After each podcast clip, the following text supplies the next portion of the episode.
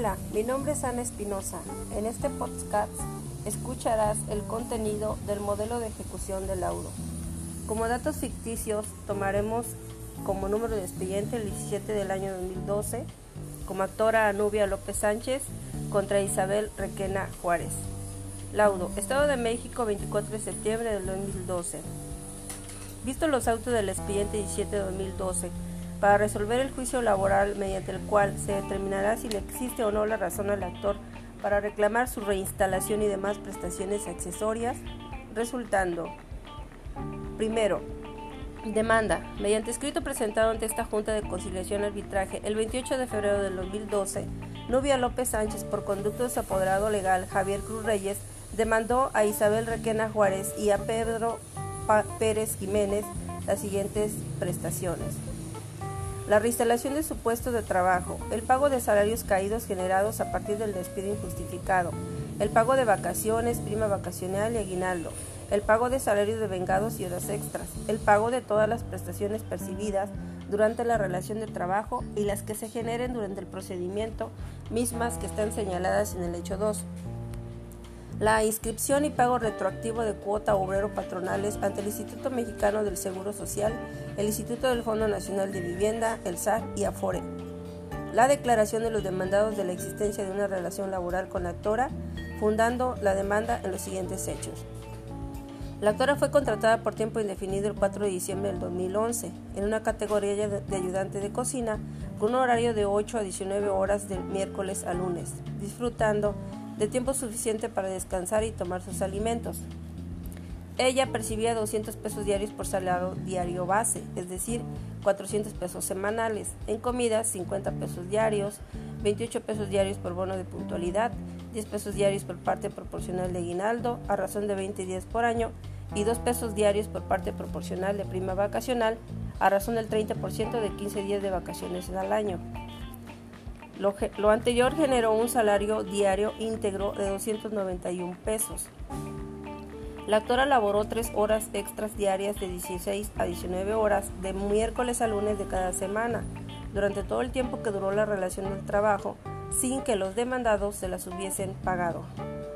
A la actora, durante la existencia de la relación laboral, no le fue cubierto el pago de vacaciones, a razón de 15 días por año, su respectiva prima vacacional correspondiente al 30% y su aguinaldo a razón de 20 días al año. Durante la relación laboral, a la actora jamás se le hizo pago alguno de los séptimos y de la prima dominical, no obstante de haberlo requerido negándole su pago. La actora se desempeñó con honradez, esmero, intensidad requerida y cuidado para su puesto. La actora fue despedida por Isabel Requena Juárez el 1 de enero del 2012, aproximadamente a las 19 horas, en la puerta principal del local 22 en el interior del mercado Altamirano, ubicado en Avenida Héroes de la Colonia Centro de la ciudad de Chetumal, manifestándole el señor Pedro Pablo Pérez Jiménez que por órdenes de la señora Requena estaba despedida. Lo anterior sucedió en presencia de diversas personas. A la actora no se le otorgó aviso por escrito del despido ni mucho menos causas para el mismo. Los demandados omitieron inscribir y realizar las aportaciones obrero patronal al actor ante el IMSS, Infonavit, SAT y Afore desde la fecha de su contratación. Los demandados contrataron en lo personal y recibían en forma directa y propia los servicios de la actora en el capítulo de Derecho, invocó los preceptos legales que consideró aplicables al conflicto planteado. Posteriormente, ofreció las pruebas que estimó pertinentes para acreditar la procedencia de sus acciones, las que serán descritas y analizadas en el considerando siguiente. Asimismo, indicó como, domicilio el ubicado en calle Celul, Manzana 269, lote 10, esquina Belice, la colonia pro territorio de esta ciudad. Segundo, el emplazamiento, mediante el cual se realizó el acuerdo de fecha 8 de marzo del 2012, donde se ordenó emplazar a juicio a Isabel Requena Juárez y a Pedro Pablo Pérez Jiménez, remitiéndoles copia de la demanda y documentos anexos con el objetivo de que emitieran la contestación respectiva, apercibiéndolos que de no hacerlo dentro del término concedido o de resultar mal representados se les tendría por contestada en sentido afirmativo, salvo prueba en contrario. Las notificaciones correspondientes se practicaron el 13 de marzo del 2012. Tercero, contestación. Mediante escrito presentado el 18 de marzo del 2012, Isabel Requena Juárez y Pedro Pablo Pérez Jiménez, por conducto de su representante legal Luis Gonzalo Romero, dieron contestación a la demanda, manifestando que las prestaciones reclamadas son improcedentes, toda vez que entre la actora y los demandados jamás existió relación laboral alguna. Asimismo, negaron todas y cada uno de los hechos por ser falsos, reiterando la inexistencia de la relación laboral. De igual forma, opusieron las siguientes excepciones y defensas. 1. Excepción de falta de acción, derivada de la negativa de la relación laboral. 2. Excepción de pago. Considerando la inexistencia de una relación laboral, los demandados no adeudan cantidad alguna a la demandada. En el capítulo de Derecho invocaron los preceptos legales que consideraron aplicables al conflicto planteado y ofrecieron las pruebas que estimaron pertinentes para acreditar la procedencia de las excepciones y defensas, las que serán descritas y analizadas en el considerando siguiente. Asimismo, indicaron como domicilio los estados de la Junta. Cuarto, audiencia de pruebas, alegatos y resolución. El 31 de mayo del 2012 se inició la celebración de la audiencia de pruebas, alegatos y resolución en la que se recibieron las pruebas de las partes, donde se admitieron las que estimaron pertinentes y se desecharon aquellas contrarias a derecho o que no tenían relación con la litis. Una vez desahogada la totalidad de las pruebas admitidas, en audiencia las partes formularon sus alegatos. Se declaró cerrada la instrucción y se turnaron los autos para dictar el presente laudo.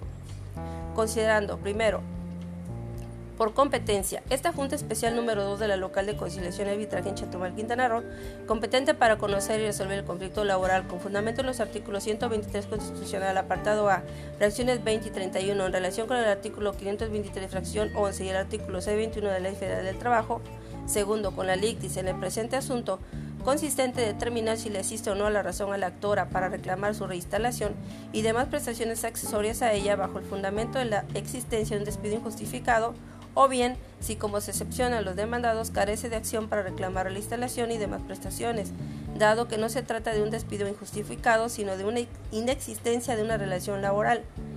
En obvio de que la actora nunca prestó sus servicios para los demandados, dada la forma como se encuentra planteada la litis, corresponde a la actora soportar la carga de la prueba, dado que existe jurisprudencia en de los supuestos planteados. El fundamento se originó en el segundo Tribunal Colegiado de Circuito publicado en el Semanario Judicial de la Federación en febrero de 1991 en la página 125 que en su tenor dice Relación laboral, negación de la carga de la prueba. Si la litis del juicio generado del actor reclamado se plantea sobre la base de que el patrón demandado negó la existencia de la relación laboral que afirmarán los actores, es a estos a quienes corresponde la carga de la prueba, es decir, deben probar el elemento esencial de que aquella consistente en la subordinación al patrón y el pago de un salario por este como contraprestación de sus servicios.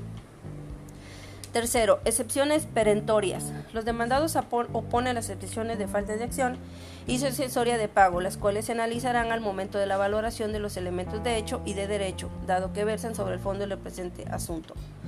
Cuarto, pruebas de la actora. A fin de acreditar la procedencia de las prestaciones reclamadas, el actor ofreció las siguientes pruebas admitidas en audiencia de fecha 21 de mayo de 2012. Las confesionales a cargo de María Guadalupe Pérez Jiménez, su desahogo se realizó en audiencia el 1 de septiembre de 2012, empero no le favoreció toda vez que el absolvente contestó en forma negativa todas y cada una de las posiciones que le fueron formuladas.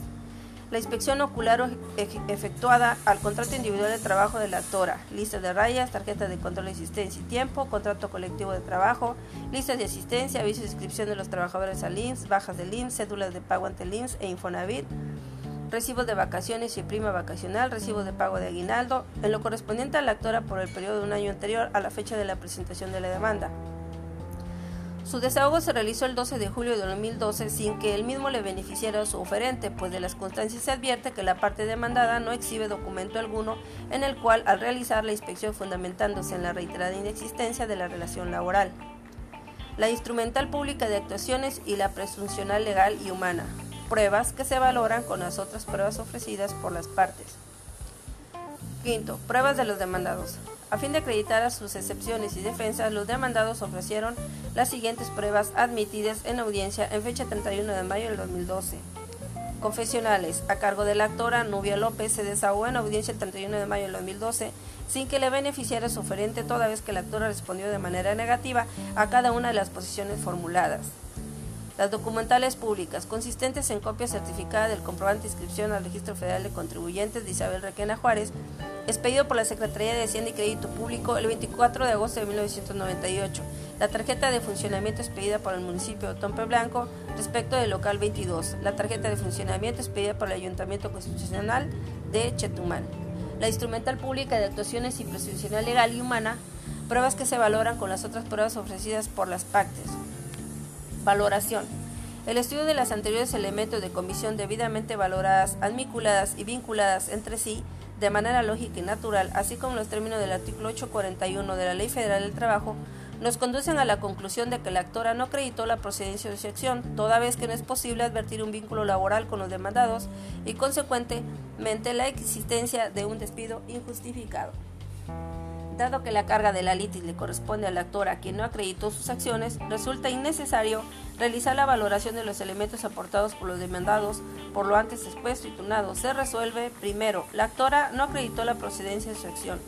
Segundo, se absolve al patrón demandado en todas y cada una de las prestaciones solicitadas de conformidad al considerando que antecede. Notifíquese personalmente a las partes. Cúmplase y en su oportunidad archívese el expediente como asunto total y definitivamente concluido. Atentamente, magistrada licenciada Ana María Espinosa Gómez. Pues eso es todo, mis queridos amigos. Estamos en contacto. Hasta luego.